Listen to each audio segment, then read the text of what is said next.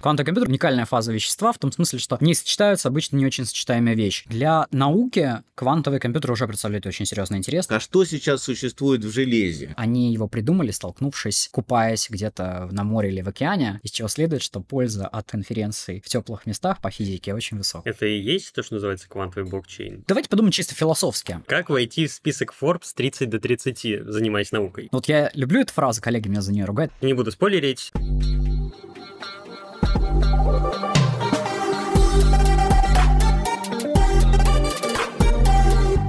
Всем привет, с вами инженерный подкаст, я его ведущий Никаноров Александр. Сегодня мы поговорим о том, как спастись от квантового компьютера. А Мы поговорим о квантовом блокчейне. Это технология, ну, в общем, не буду спойлерить, наш спикер сегодняшний об этом расскажет лучше, чем я. У нас в гостях Алексей Федоров, руководитель научной группы Российского квантового центра, один из авторов дорожной карты развития квантовых технологий Российской Федерации, а также в качестве соведущего Попруженко Сергей, заведующий кафедрой теоретической физики МИФИ. Здравствуйте. Добрый день. Добрый день. Позвольте мне начать вот с такого вопроса, достаточно общего, потому что я подозреваю, многие наши слушатели не очень хорошо представляют себе современный уровень развития квантовых компьютеров, а может быть кто-то и вообще толком не знает, что это такое. Но вот э, согласно моим представлениям, я тоже не специалист, а это совокупности двухуровневых систем или многоуровневых систем, которые, переходя из одного состояния квантового в другое, могут реализовывать определенную последовательность математических действий, это называется квантовыми алгоритмами. Вот для каких задач и алгоритмов квантовый компьютер особенно эффективны, потому что, насколько я понимаю, они далеко не одинаково эффективны для всех типов э, математических задач и алгоритмов. Да, совершенно верно. То есть квантовые компьютеры, то есть я полностью соглашусь с этим определением, это совокупность квантовых систем, которые мы можем контролировать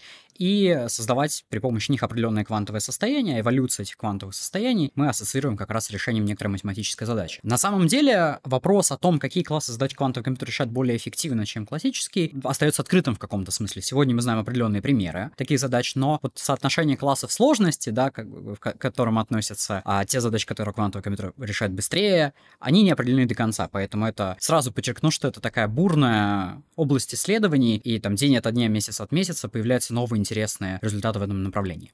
Если говорить исторически, то одной из первых а, задач, которая появилась э, в контексте квантовых компьютеров, был анализ других квантовых систем. То есть мы знаем, что рассчитывать поведение сложных квантовых систем тяжело, мы это знаем из курса там, университетской физики, там атом водорода мы можем посчитать. Экспоненциальная стена. Да, да, экспоненциальная стена совершенно Совершенно верно. А квантовые компьютеры, если они полностью программируемы, казалось бы, идеальный инструмент для моделирования других квантовых систем. Молекул, материалов, других э, систем, в которых квантовость играет очень существенную роль. И для таких задач вообще квантовый компьютер идеологически, там, Фейнманом задумывался на заре развития. Но, однако, в какой-то момент стало понятно, что и другие алгоритмизируемые задачи квантовый компьютер может решать быстрее, и таким ярким примером является задача разложения чисел на простые множители, алгоритм Шора, который как раз ставит под угрозу современную криптографию. То есть задача факторизации, связанная с ним класс математических математических задач. Есть э, примеры квантовых алгоритмов, которые решают определенные такие игровые задачи быстрее, чем классические. Это вот то, что сегодня называется там алгоритмы первой волны или там традиционные квантовые алгоритмы. Это различные теоретико-числовые соотношения, поиск между ними, поиск свойств некоторых функций. Это алгоритм Дойча, алгоритм Саймона и так далее. Известен очень алгоритм Гровера. Это алгоритм поиска по непорядочной базе данных. И примечателен этот случай тем, что если в случае, скажем, экспоненциальной стены у нас нет точного утверждения какого-то фундаментального, что классический компьютер никогда не сможет моделировать квантовые системы. Там мы сравниваемся с наилучшими доступными нам классическими алгоритмами. То же самое с факторизацией. Никто не доказал, что отсутствует классический алгоритм, который разлагает числа на простые множители быстро. А в случае алгоритма Гровера мы знаем, что более чем квадратичное ускорение в этой задаче, то есть корень э, из n вместо n, получить нельзя. И вот квантовый алгоритм Гровера как раз-таки дает это квадратичное ускорение. То есть там мы понимаем, что квантовый компьютер достигает наиболее из возможных ускорений, но оно не выглядит очень существенным. То есть оно не экспоненциальное, как в случае Шора, оно квадратичное. А есть задачи, связанные с оптимизацией, да, вот э, поиск основных состояний некоторых квантовых систем, типа модели Изинга, на самом деле тесно связан с оптимизационными задачами, а если мы строим квантовую систему, которая быстро это делает, мы тем самым решаем быстро оптимизационные задачи. Но это задачи с многими параметрами или что вы Это комбинация комбинаторные оптимизационные задачи, в которых мы имеем, например, бинарные переменные, скажем, спин вверх, спин вниз, а на языке там практически задача там купил акцию, продал акцию, или там а, какую-то, значит, ценность, да, или там пошел по одному маршруту, пошел по другому маршруту, то есть это задачи комбинаторной а, оптимизации для бинарных переменных. Сейчас много интереса к использованию квантового компьютера для ускорения задач линейной алгебры, например, там решение систем линейных уравнений. Но там все достаточно затруднительно, поскольку требуются очень большие ресурсы от квантового компьютера и некоторые системы, которые достаточно сложно создать. Поэтому есть вот, давайте я просуммирую, моделирование квантовых систем, а некоторые теоретики числовых задачи, к которым относятся разложение чисел на простые множители, что имеет последователи криптографии, оптимизация, машинное обучение, алгоритмы обработки данных — это те основные направления, где сейчас мы ожидаем от квантового компьютера ускорения. Спасибо. Небольшой подвопрос к этому вопросу. Поскольку я физик, мне первая опция была наиболее интересной — квантовые системы. Вот насколько там можно продвинуться в борьбе с этой экспоненциальной стеной? А, довольно значительно. То есть там есть такие практические алгоритмы, например, для квантовой химии, то есть для моделирования сложных химических соединений, в которых там говорится, что можно показать, что зависимость будет уже полиномиальная. Да? Полином пока в высокой степени, но это а, улучшается за счет постоянного прогресса в области алгоритмов. Вот и уже, например, известные точные расчеты, сколько нужно кубитов, сколько нужно дней для того, чтобы промоделировать какие-то реакции, которые невозможно промоделировать классически. Такой яркий пример — это моделирование а, реакций, связанных с образованием а, аммиака, да, поскольку он много где индустриально применяется. Для этого нужно промоделировать определенную систему, она называется FIMACO. А она очень сложная, очень большая, там большое количество, сильно, сильные взаимодействия, большое количество систем, а, большая система. И там уже посчитано, что нужно 4 миллиона физических кубитов для того, чтобы такую систему промоделировать там за 4 дня что-то такое. То есть там уже можно найти статью, знаете, которая вот мы начинаем с Гамильтониана, вот столько нам нужна операция, одна операция занимает столько-то времени, у нас такой-то оверхед на коррекцию ошибок, и вот будет результат. Вот поэтому это перешло в стадию уже таких практических рецептов, я бы даже сказал, в определенном классе вот квантовой химии. Да, и вот говоря о практических рецептах и, и более практических вещах, а что сейчас существует в железе? Э, какие квантовые компьютеры сейчас работают, ну, хоть в каком-то смысле этого слова, работают в лаборатории, в, разных лабораториях. Это, пожалуй, вторая, второй большой открытый вопрос в области квантовых вычислений, да, это вопрос о том, на какой системе может быть построен квантовый компьютер. То есть мы уже упомянули, что в определении, да, что это совокупность некоторых квантовых систем, это могут быть естественные системы, такие как, например, отдельные атомы в оптических потенциалах, или ионы, да, это могут быть искусственные квантовые системы, можем спроектировать, например, сервопроводниковый контур, который будет вести себя в определенных приближениях, как такая двухуровневая или многоуровневая система. И на сегодняшний день окончательного ответа, на чем будет построен там самый мощный индустриальный квантовый компьютер, чтобы он там через 10, 15, 20, 30 лет стал таким же инструментом нашей жизни, как вот ноутбуки, которые мы используем сегодня для того, чтобы каждый день работать. Он открытый. По 4, 5, 6 основным направлениям движется мировой прогресс. Это атомы, ионы, фотоны и сверхпроводники. А, и в последнее время к ним очень приближаются полупроводниковые технологии, то есть те, на которых мы делаем обычные наши традиционные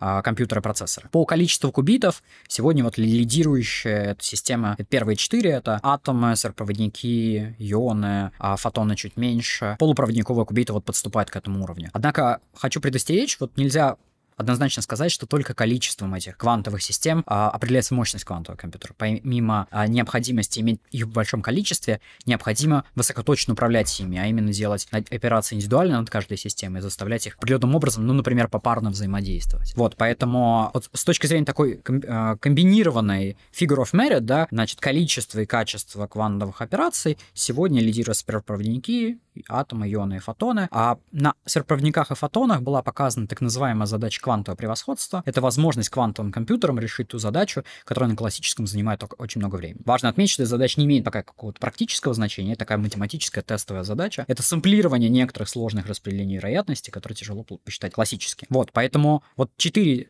пять систем сегодня активно развиваются. Очень большую гордость для меня а, представляет тот факт, что вот четыре из них можно в России поехать и увидеть в лабораториях. Это как раз проводники, атомы, ионы и фотоны сегодня да, а, довольно активно развиваются. Вот я наиболее тесно работаю с группой по ультрахолодным ионам. Это ФИАНИ? Это ФИАНИ, Российском квантовом центре, наш совместный проект. А где еще есть в России? В МГУ работают, опять же, в рамках а, проектов, которые они делали, тех, которые сейчас есть в рамках дорожной карты. Это атомы и фотоны. А проводники такая большая коллаборация, это МИСИС, ФТИ, МГТУ имени Баумана, ВНИА имени Духова. Там довольно большая коллаборация Институт физики твердого тела черноголовки. Это один из первых стартовавших проектов по квантовому компьютеру. Первый а квантовый алгоритм двухкубитный был в России показан в сверхпроводниках. Не так давно вот на ионах э, были показаны первые ионные квантовые двухкубитные алгоритмы. И в продолжении этого вопроса вы упомянули квантовое превосходство, что оно было э, физически продемонстрировано, лабораторно продемонстрировано, но, э, как вы говорите, это э, пока что некая демонстрация того, что вот действительно есть, э, есть задачи и алгоритмы, э, в которых квантовые компьютеры более эффективны, правильно? Да. А когда появятся квантовые компьютеры, которые могут решать задачи не демонстрационные, а такие, которые по-настоящему интересны для науки или, может быть, нет для науки, а для каких-то приложений? Для науки квантовые компьютеры уже представляют очень серьезный интерес, то есть они решают определенные научные задачи, а эффективно, то есть сам квантовый компьютер это в каком-то смысле эксперимент по многочастичной квантовой физике, да, и вот начиная где-то с 2017-2018 года такие системы начали быть настолько большими и сложными, что впрямую их описать классически во всех режимах было очень затруднительно. Это вот первый эксперимент группы Михаила Лукина, 51 атом в такую эм, струну выстроенная, где можно было обеспечить взаимодействие, нетривиальные фазовые переходы. Тогда это был 51, скажем, сейчас система из 256. И уже сейчас она очень тяжело поддается описанию в определенных режимах. Можно что-то придумать для того, чтобы какие-то анзацы, чтобы это описать. Но в целом динамика сильно не... То, то есть компьютеры компьютер это не только компьютер, но и квантовый многочастичный объект сам по себе Сам по себе, да, да абсолютно точно. Сам по себе такой эксперимент. Вот я люблю эту фразу, коллеги меня за нее ругают, я сейчас говорю, что это уникальная какая-то фаза материи. Да, вот мы знаем фазу материи, сверхпроводники, там, сверхтекучесть. Квантовый компьютер — уникальная фаза вещества в том смысле, что не сочетаются обычно не очень сочетаемые вещи. Очень много частиц, но мы стараемся каждую из них или попарное взаимодействие с высокой точностью контролировать. И это само по себе очень интересно. А для практики я бы сказал, что это вопрос там 3-4-5 лет, по крайней мере, для первой какой-то задачи, а, где квантовый компьютер будет индустриально реально полезен в том или ином контексте. А сколько для этого нужно кубитов? А такие первые оценки, что для этого нужно 100 довольно хороших кубитов. В том смысле, что качество, э, высокое качество операции с ними, да, то есть можно с высокой вероятностью перевести каждый кубит индивидуально в нужное состояние и высокая точность операций между ними. Ну, скажем, вот есть такая характеристика Fidelity, она там со своими, своими недостатками, но она довольно такая, может быть, интуитивно воспринимаемая, что там 99,9 для однокубитных операций, 99, скажем, для двухкубитных, 100 кубитов, это уже будет довольно интересно. Что это из практики может быть, ну, например, какие-то задачи для обучения нейронных сетей могут быть, могут, э, такая система может быть использоваться. Или для там моделирования, опять же, каких-то а, материалов или химических систем, которые трудно промоделировать классически. То есть 100 кубит это уже 2 в сотой, это довольно большое пространство состояний, да, для систем довольно сложное может быть квантовое состояние, поэтому вот осторожно предположение, что уже на, на пороге 100 кубитов хороших, очень индивидуально контролируемых, можно будет э, что-то интересное сделать. А кудиты здесь как-то помогут или это гораздо сложнее реализовывать, и, и э, мы э, скорее получим работающий квантовый компьютер на кубитах, чем на более сложных многоуровневых системах? Это интересный вопрос. Мы вообще такие апологеты использования кудитов. Во многом почему? Потому что все те квантовые системы, которые мы перечисляли, когда был вопрос про то, на чем, что же за железо, да, практически, ну, большая часть из них — это многоуровневые квантовые системы. Их использование как кубитов предполагает определенное приближение решений. Ну, скажем, если мы говорили про атомы, это атомы рубидия. Представляете, у них огромная сложная структура уровней. И вдруг мы говорим, давайте мы про них про всех забудем, а возьмем только два или там три из них. Это как-то выглядит, как будто мы природу пытаемся очень сильно упростить. В тех же ионах в эксперименте наши коллеги легко контролируют 6, 7, 8 уровней. И, например, 8 уровней это интересно, потому что туда можно закодировать 3 кубита, да, потому что как бы пространство эквивалентно, там, 2 в 3, 3 кубита или 1, 1 восьмиуровневая квантовая система. Что это может дать экспериментально? Это может позволить как бы более плотно упаковать кубиты, кудиты. За счет этого определенные двухкубитные операции, которые нам нужны при алгоритмах, будут выполняться в одном ионе, скажем, а, и не требуют физического взаимодействия между двумя ионами. Поэтому качество такой операции будет, может это, быть, выше. Fidelity повышается. Да, fidelity повышается за счет того такой вот упаковки. Поэтому, казалось бы, мы можем сделать там длиннее алгоритм и что-то больше посчитать. Это особенно привлекательно для ионов, потому что у ионов есть проблема масштабируемости. Большое количество ионов в одну ловушку поместить достаточно сложно. Там сейчас 20-30 ионов, а скажем, есть 20-30 ионов, то традиционно это 20-30 кубитов, а в этом подходе это может быть 60 кубитов, да, и кажется, что это намного интереснее. Поэтому мы исследуем шаг за шагом и видим в мире огромный интерес. Есть такой сайт припринт архивов научных публикаций, архив.орг. Вот там 2-3 раза в неделю выходят статьи про кудиты. Ну, э, это сайт, э, с которого начинается мое утро, и я думаю, и ваше, да, любого активно работающего человека. Да, это правда. Что такое кудит? Я вот, честно говоря, Да. ни разу не слышал. Значит, кубит, да, двухуровневая квантовая система. У нее состояние 0,1, и квантовая механика позволяет нам создать суперпозиционное состояние, скажем, альфа 0, бета 1, где а, альфа и бета — это комплексные числа квадратов по модулю равны единице. Но ведь мы можем создать суперпозицию, если у нас доступно три уровня. 0 плюс 1 плюс 2, а есть 4, 0 плюс 1 плюс 2 плюс 3 плюс 4. Да, эта система кудит D-уровневая, кубит двухуровневая, Кудит D-уровневая квантовая система, это система, которая больше, чем два а, уровня, которые мы можем контролировать и манипулировать ими для реализации каких-то интересных квантовых операций. Повторюсь, вот, если вы даже возьмете проводниковый кубит, вы на самом деле увидите, что это ангармонический осциллятор, в котором третий уровень, в принципе, виден, да, в спектроскопии вы увидите, что это 0,1, как коллеги так отмечают, э, фигурной скобкой пишет вычислительное пространство, а там где-то виднеется уже третий уровень, который, в принципе, если использовать, можно упростить э, реализацию определенных квантовых алгоритмов. Ну, что касается кубитов э, и кудитов, то в случае многих уровней эквидистантность их или неэквидистантность, она как-то мешает или помогает? Потому что если, если у вас два уровня есть, то ва- вам достаточно иметь э, какой-то триггер вот с, с этой энергией, которая есть разница уровней, чтобы переводить систему из одного состояния в другое. Если у вас есть три уровня, с, с разными расстояниями между ними. А, Это Это сложнее хорошо, делать. это хорошо. То есть нам действительно лучше иметь разные расстояния, чтобы селективно разными, скажем, микроволновыми или оптическими сигналами разными задействовать эти уровни, то есть как бы селективно ими управлять.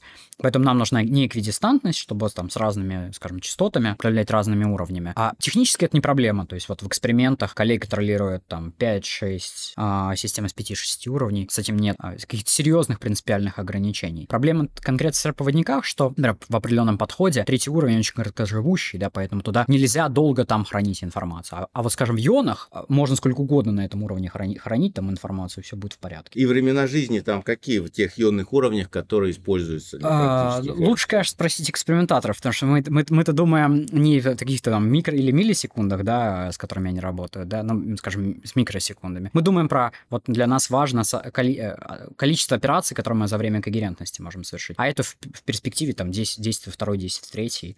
Вот. А, в чем интересно? Значит, у проводников, вот почему, почему гонка, да, между разными платформами? Потому что, скажем, у проводников, казалось бы, вот это время жизни, оно короче, но операция очень быстрая, за наносекунды проходящая, поэтому там, условно, тот же, тот же величина 10 третий. А здесь время жизни дольше, но операция длиннее, и те же 10 третий получается. Поэтому вот сегодня ищут, как бы, кто из них, суперпроводники, атомы, ионы, фотоны могут. Ну, ну вот ваши ощущения, кто в этой гонке лидер? Мне кажется, что сегодня определенно прорываются ионы, да, в такие высококонтр... Особенно вот мы видим по прогрессу в России, что коллег с Фиана, с которыми мы работали, пару лет назад не было такой системы, да, они работали с одиночными ионами вообще для других приложений, и за там три года они построили систему, в которой сейчас уже 8 ионов, а, где контролируется по 4 уровня, то есть это эквивалентно 16 кубитам. Это очень быстрый прогресс. И в мире мы видим, что крупные компании начинают обращать на эту технологию внимание, появляются и стартапы. Вот компания Honeywell, которая нам известна вообще совершенно по другим а, обычным технологическим приложениям, недавно начала развивать, там, пару лет назад начала развивать ионную именно технологию для квантовых вычислений. При этом индустриальные лидеры, они смотрят на сервопроводники. А очень активно есть IBM, а, Google, да, посмотреть, что они работают с этой, с, с этой базой. А у атомов, у них очень большое преимущество стоит в том, что можно создать большие системы, там, 256 и так далее. Но качество двухкубитных операций между атомами пока остается ниже. Если в ионах можно достичь 3 девятки, 4 девятки, то в атомах это 97. Да, то есть 97% точность двухкубитных операций. То есть если вы последовательно делаете, то гораздо меньше операций можно сделать до того, как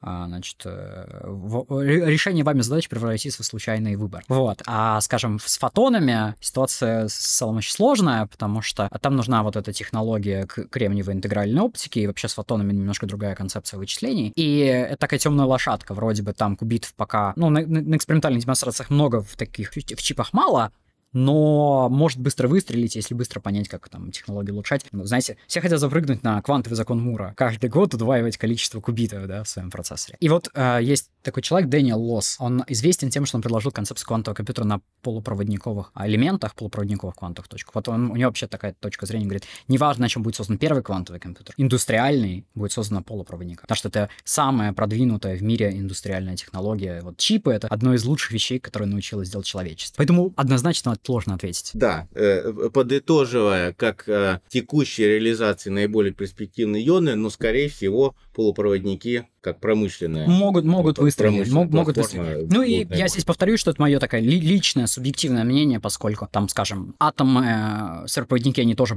приближаются там. То есть это такая постоянная гонка, кто-то что-то сделал, догнал. Не просто ионы, я вижу в них колоссальный потенциал, а потому что в последнее время наиболее близко из экспериментаторов работаю с коллегами а, ионными. Вот поэтому, может быть, такая, не знаю, операция сознания возникла, поэтому с коллегами э, мы активно ионы продвигаем. Давайте к более прикладным наверное, вещам э, подойдем.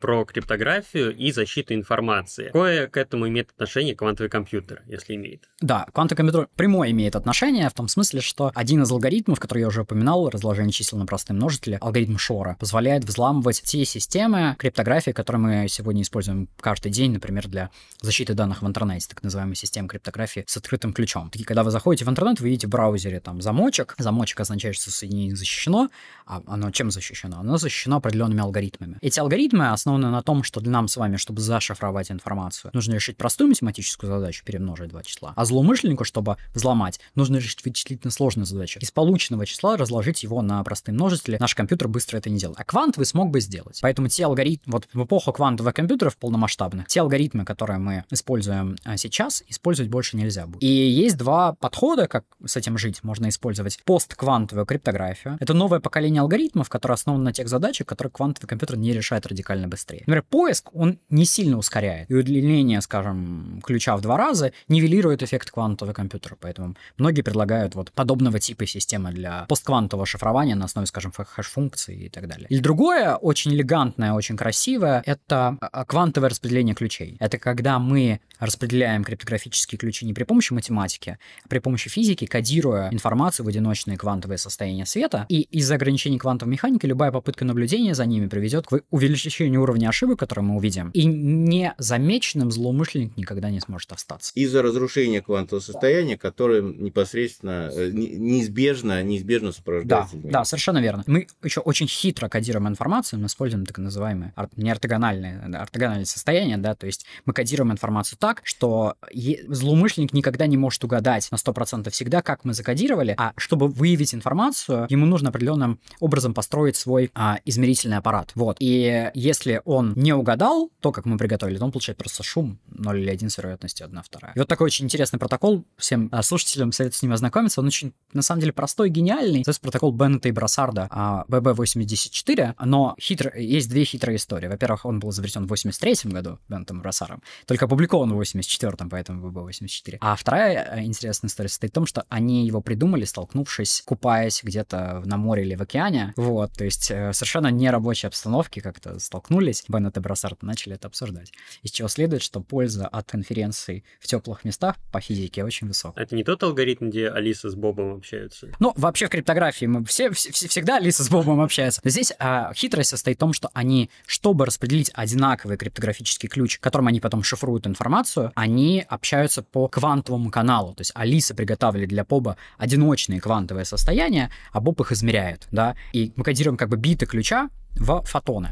Вот такая, если в квантовом компьютере у нас вопросы такие гипотетические, да, то есть вот, а система квантового распределения ключей сегодня промышленные, можно прийти, купить их, использовать банки, телекоммуникационные компании. Сегодня активно работает, есть дорожная карта развития России, технологии квантовых коммуникаций, строятся протяженные квантовые сети, Москва, Санкт-Петербург и, и другие города соединяются с квантовыми сетями. То есть это реально применяется уже сейчас не на уровне демонстрации, а на уровне... На уровне промышленных внедрений, да. да. то есть там долгий процесс сертификации есть, поскольку это средство защиты информации. Но в целом это очень практическая технология. Можешь спросить меня, а зачем? Ну, казалось бы, квантового компьютера нет, зачем нам сегодня внедрять этот инструмент? Ответ такой, что есть много типов информации, которые долгосрочно представляют для злоумышленника ценность, какие-то там стратегические секреты. Да, и их уже сейчас нужно хранить, учитывая квантовые угрозы, потому что, возможно, атака, которую мы называем Store Now, Decrypt Later, значит, сохрани сейчас себе на жестком диске в зашифрованном виде, да, если появится квантовый компьютер, ты взломаешь их, прочитаешь. Поэтому для тех типов данных, которые необходимо долгосрочно обеспечивать защищенность, уже сегодня нужны либо постквантовая криптография, либо квантовое распределение ключей.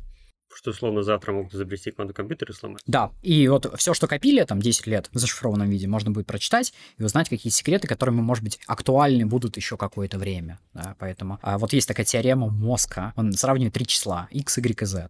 Значит, x — это там время, которое нам нужно хранить э, секрет в тайне, y и z — это, значит, время появления квантового компьютера и время внедрения решения. То есть нам, мы же за один день не сможем перейти на квантовую криптографию, там, провести к нам в дом. Знаете, как а, оптоволоконный интернет проводили быстро, вот также нужно будет и квантовую криптографию там, внедрять или постквантовую. И вот если секрет, время хранения секрета дольше, чем время появления квантового компьютера плюс время внедрения инфраструктуры, то действовать надо уже сейчас. Это и есть то, что называется квантовый блокчейн или что это? А это, э, значит, квантовый блокчейн это схожая а, история. А в свое время, если помните, там 15-16 год был пик интереса к блокчейну, криптовалютам. А на самом деле, с точки зрения криптографии, такой довольно интересный объект. Там используются два важных криптографических примитива. Это, во-первых, подписи, то есть, чтобы там кому-то отправить криптовалюту, нужно подписать транзакцию. А ты ассоци... твой кошелек с криптовалютой это твой ключ. А второе, вам нужно в сети, в которой люди никто никому не доверяет, достичь консенсуса. И делается это при помощи решения сложной математической задачи. Э, то есть нужно найти перебором решение определенного уравнения,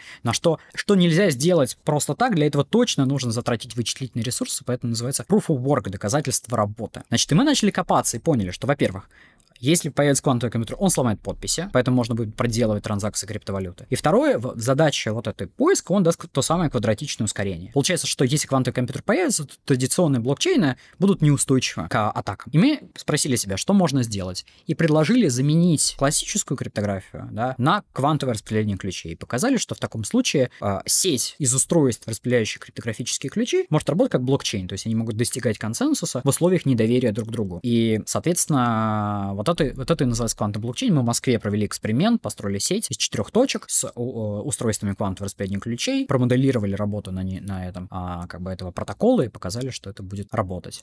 А, Я еще слышал, что с помощью квантового компьютера возможно развитие искусственного интеллекта. Возможно ли квантовый компьютер произвести революции в этой области? Я просто вырос на фильмах про Терминатор, я очень боюсь восстания искусственного интеллекта. Да, ну давайте подумаем чисто философски. Если мы хотим построить какой-то суперинтеллект, да, искусственный, там, сильный искусственный интеллект, как говорят, то, казалось бы, он должен знать все про мир, да, то есть он должен обладать знаниями не только то, как э, котиков, собачек различать. Он должен понимать, что как устроен наш мир на уровне там квантовых объектов. Соответственно, если он это в каком-то смысле понимает и понимает а, там, мощь квантовых технологий, то он бы ее использовал. Вот поэтому, думая о там, сильном искусственном интеллекте, а, он, по всей видимости, не может игнорировать вычислительные возможности квантовых компьютеров. Поэтому так чисто философски можно подумать, что одним из компонентов там, настоящего сильного искусственного интеллекта будет квантовый процессор, скажем. Понятие сильный искусственный интеллект, а у него есть какое-то определение? Ну, такое математически сложно, я, наверное, его как-то не воспроизведу, то есть это как бы, не, ну, условно, это не просто решение отдельной какой-то задачи, да, то есть это в каком-то смысле сильный искусственный интеллект в плане того, что он может решить разные задачи, а, как бы генерализирующий, с большой генерализирующей способностью. Вот я там боюсь заступить на территорию специалистов по искусственному интеллекту дать неверное определение, вот, поэтому можно будет с ним потом ознакомиться. То есть, ну, как бы такой, давайте на, на бытовом уровне, самый мощный искусственный интеллект должен был бы использовать квантовый компьютер, потому что квантовый компьютер для определенных задач эффективнее классического. Вместе с тем, а, как бы это такая отдаленная, знаете, звездочка, про которую мы думаем. Есть более практические вещи, например, в таком традиционном обычном искусственном интеллекте, да, в нейронных сетях, есть какие-то математические задачи. Часть из них можно ускорять на квантовом компьютере. Люди про это думают. Например, обучать нейронные сети люди пытаются при помощи устройств, квантовых устройств, генерируя там распределение вероятности для обучения нейронных сетей, таких экспериментов в большом количестве проводится. Вот, поэтому там есть что-то интересное. Практического квантового превосходства в машинном обучении пока не показано, но, безусловно, там есть что-то такое любопытное. То есть, э, скорее, на данном этапе квантовый компьютер или квантовые алгоритмы могут использоваться да. для э, ускорения. развития, ускорения да, отдельных элементов машинного обучения искусственного интеллекта. Знаете, какая может быть такая аналогия? А ведь повсеместное такое внимание к, кван... к машинному обучению во многом возникло благодаря еще специальным процессорам, там, тензорным или графическим, которые используются для а, там, нейронных сетей. То есть наши традиционные там, CPU, они можно строить, но промышленные системы искусственного интеллекта строить на там, графических карточках, да, да. А вот квантовый компьютер можно воспринять как новый тип сопроцессора. У нас был CPU, потом есть GPU, а потом будет QPU, да, Quantum Process. И вот он, его можно использовать для того, чтобы ускорить то, что на GPU не ускоряется в достаточной степени. Например, вот один из примеров, да, это все, что связано с системой линейных уравнений, хотя там есть, конечно, свои сложности. То есть ответы на философский вопрос или, может быть, быть квазифилософский, такого типа, на, насколько искусственный интеллект рано или поздно будет способен к самостоятельному мышлению, чтобы мы под этим не понимали. Вот здесь, по-видимому, пока квантовые компьютеры не, не предлагают каких-то особых опытов. Пока нет, пока нет. Но люди начинают об этом думать. Люди начинают об этом думать. То есть вопрос совсем открытый. Вопрос довольно открытый. Мне кажется, окончательных точек. Ни со стороны как бы квантов там нет, ни со стороны там полной теории там, сильного искусственного интеллекта. Но тем не менее, Алиса на моем компьютере проснулась, когда начали про это говорить. Так, пойдем дальше. А э, расскажите о вашей группе э, в Российском квантовом центре. Конкретно чем вы там занимаетесь? А, мы занимаемся направлением, которое называется квантовая информационная технология.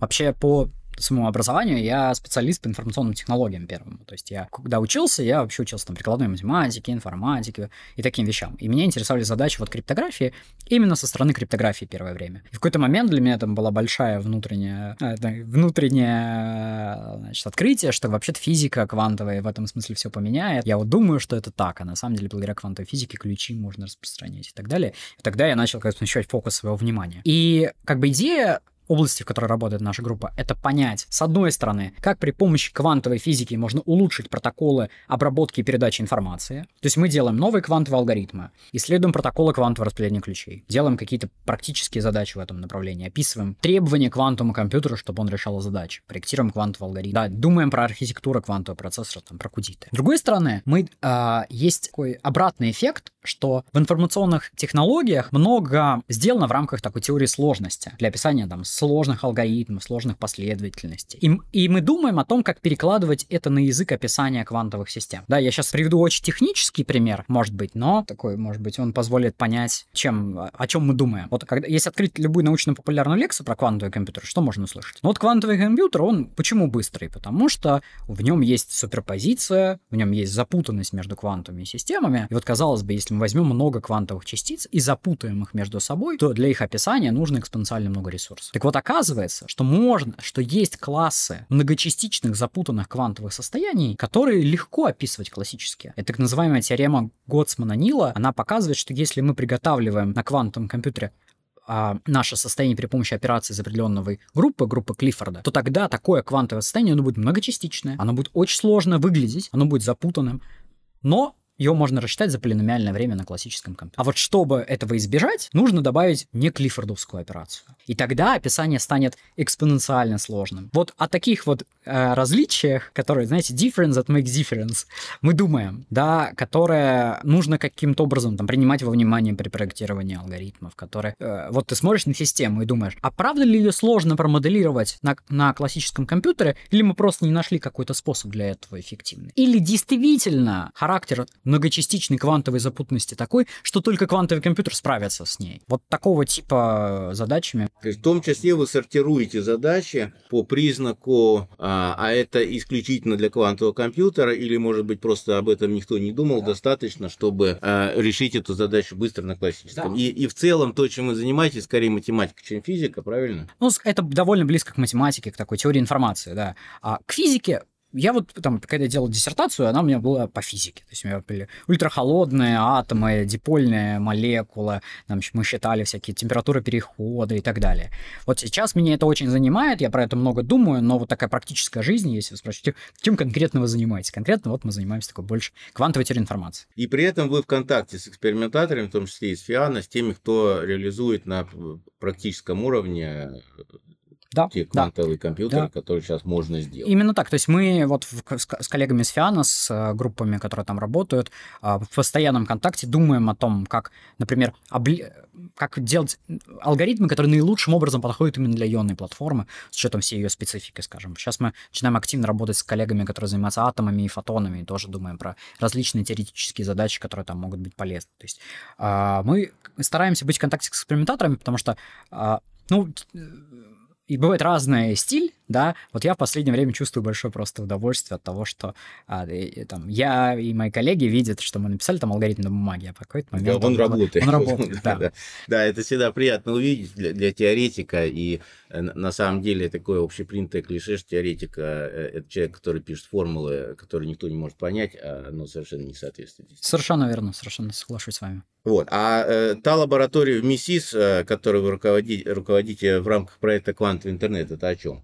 это про то, как можно подумать про следующий этап масштабирования квантовых компьютеров. Да, а проблема какая? Проблема в том, что квантовые системы тяжело а, масштабировать, сохраняя над ними высокую степень контроля. Поэтому можно думать о том, что, скажем, мы создадим несколько квантовых устройств и при помощи квантовых коммуникаций будем соединять их между собой. Тогда их мощности, вычислительное пространство будут перемножаться, и мы получим как бы такой многоядерный квантовый процессор из разных ядер. И при этом fidelity не будет сильно падать, потому что сами по себе они достаточно да, маленькие. Да, это совершенно так. И Здесь ключевой, ключевая э, сложность это обеспечить вот тот самый эффективный алгоритм интерфейс между ними, да, то есть потому что нужно передавать квантовое состояние из точки там от одного ядра к другому квантовому ядру. Делать это сложно, но появляется первый эксперимент в этом направлении. Это как-то плавно перетекло от такой фундаментальной научной задачи к большой практике, потому что те же белловские состояния, запутанные состояния двух кубит, необходимы для того, чтобы соединять между собой квантовые процессоры. И одна из групп, которая исторически занималась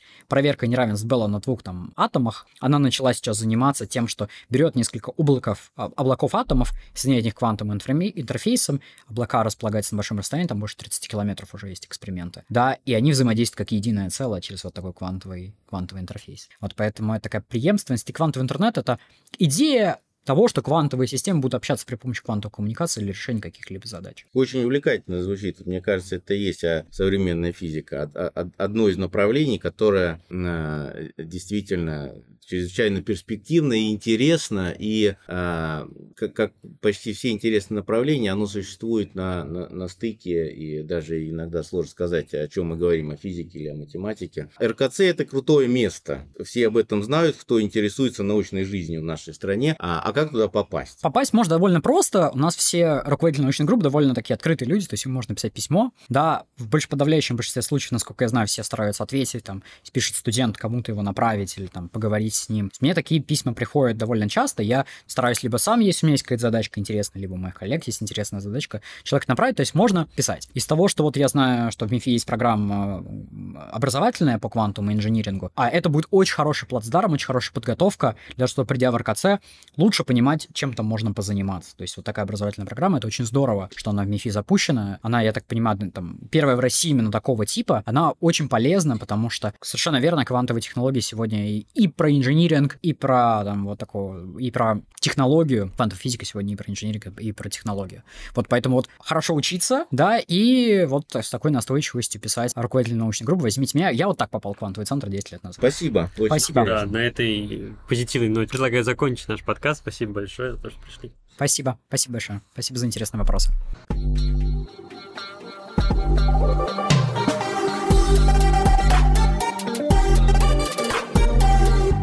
У меня тоже вопрос про попасть, только чуть более меркантильный. Как войти в список Forbes 30 до 30, занимаясь наукой? Мне, я считаю, что мне очень повезло. А повезло вот почему. Потому что в какой-то момент я, я занимался тем, что мне нравится. И честно это скажу, я искренне занимался тем, что мне по-настоящему интересно. Я об этом рассказываю, то есть я хожу на научно-популярные лекции, а стараюсь о квантовой физике рассказывать всем, кому интересно про это слушать, и мне попадается очень отзывчивая аудитория. То есть вот научно-популярные активности, которые мы делаем, для меня они доставляют большое удовольствие. И мы много последовательно говорили о квантовых технологиях, о квантовой физике. Сообщество поэтому это подогревало интерес. Ну и в-третьих, появилась вот конкретная тема, это квантовый блокчейн, которая очень много внимания привлекла, в СМИ об этом писали, это такая моя самая цитируемая моя работа за всю мою научную карьеру, и к ней был большой интерес, в общем, у бизнес-сообщества, потому что они вроде там все начали бизнес складываться в криптовалюту, а потом похватили, что на самом деле там есть проблемы с безопасностью, которые рано или поздно нужно будет решать, да, а вот поэтому вот стечение факторов, которое повезло, ну, во-вторых, искренне, я искренне, мне нравится делать то, что я делаю, поэтому вот, если вы спросили бы мой совет, то точно заниматься тем, что вам нравится. Потому что я считаю, что для нас вместе квантовый компьютер — это большая задача, как в свое время был там космос